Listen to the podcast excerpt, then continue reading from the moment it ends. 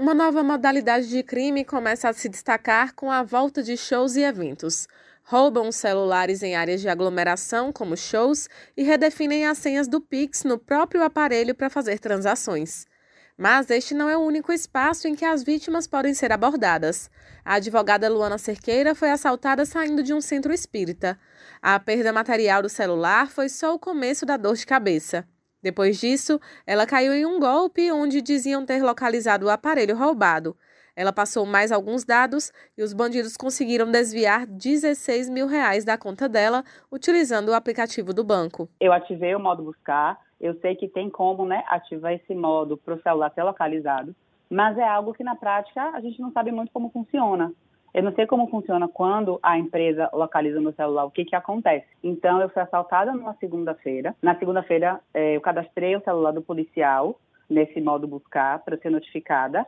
Só que logo na terça-feira, eu reativei o meu número de celular e coloquei para o modo buscar me notificar. Então, quando chegou na quinta-feira, eu recebi é, mensagem, ligação e mensagem, na verdade, de um número internacional se identificando como essa empresa de celular, é, informando que tinha identificado meu, o, que tinham localizado meu celular e me mandaram a localização ali no cruzamento da Lucaia. Quando isso acontece, a gente fica, eu fiquei, né, numa violenta emoção, né? Identificaram meu celular, acharam. Então foi aí que eu coloquei o meu login e minha senha e que eles tiveram acesso. A minha sorte é que eu já estava dentro do banco, porque eu precisava ativar, enfim, um token. Eu consegui bloquear, mas ainda assim, é, bloquear né, o acesso à minha conta, mas ainda assim, é, depois desse bloqueio, aí já foi uma questão com o banco, eles conseguiram levantar aí uma quantia bem considerável da minha conta. A advogada Vanessa Bonin ficou feliz com o retorno das festas, mas confessa que está sempre apreensiva em relação ao celular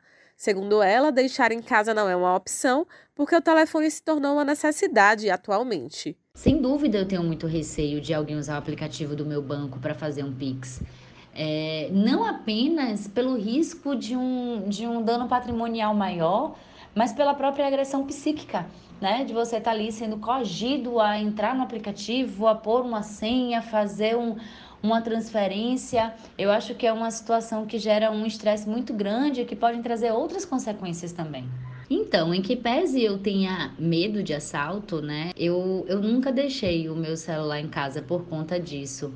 Eu costumo dizer que o celular ele se tornou um mal necessário, porque a gente precisa dele para ligar, para encontrar um amigo, pedir um carro de aplicativo para voltar para casa. Então, eu acho que a dependência do celular ela se tornou maior do que esse medo de assalto. O professor Gaudi Regis é cientista da computação e programador. Ele alerta para alguns cuidados que podem ser tomados para evitar que o transtorno seja ainda maior. Desativar o celular ou acessar as contas assim que identificar a perda é um deles. Uma coisa que você pode fazer de imediato, imediato, quando você perdeu acesso ao seu celular, você não sabe o que está acontecendo, ou você foi roubado, levaram seu celular e você sabe que está na mão do bandido desbloqueado, ou você perdeu seu celular, você não sabe onde ele está. Você estava numa festa e seu celular sumiu. Você não sabe se caiu no chão, se quebrou, se estão com o celular desbloqueado. É imediatamente procurar o fornecedor. A gente tem dois grandes fornecedores, a, a, a Apple para os iPhone e os, a Google para os Android. Esses dois grandes fornecedores têm mecanismos de segurança lá para você desativar o seu celular à distância, ou pelo menos desativar o acesso às suas contas, desativar o acesso às suas informações pessoais. Se o celular continuar, continuar conectado na rede, o bandido vai ter acesso às suas informações. Se você simplesmente disser Google, meu celular, esse aparelho aqui não é mais meu, eu não quero mais que ele tenha acesso aos meus dados, pronto, esse celular não vai mais poder ter acesso à internet para pelo menos manipular as suas contas. Outra dica é impedir que as notificações exibam as mensagens que chegam na tela do celular. Para aumentar a segurança dos nossos, das nossas contas, até mesmo de banco, os sistemas têm utilizado muito o recurso de enviar um código de segunda via de autenticação para a gente. A segunda via de autenticação é fundamental.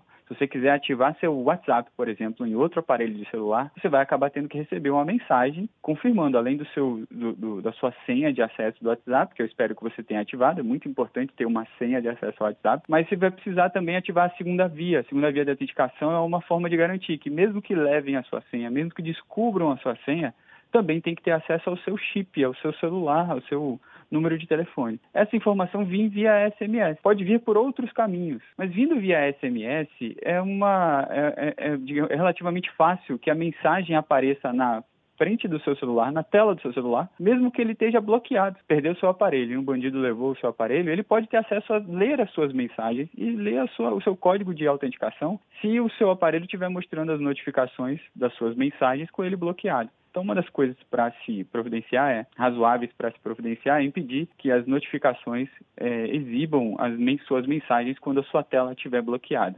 Entre outras dicas estão não anotar senhas no bloco de notas do celular, usar uma senha exclusiva para o acesso ao aplicativo do banco e não utilizar o recurso salvar senha em navegadores ou sites. Raíssa Novaes para Educadora FM.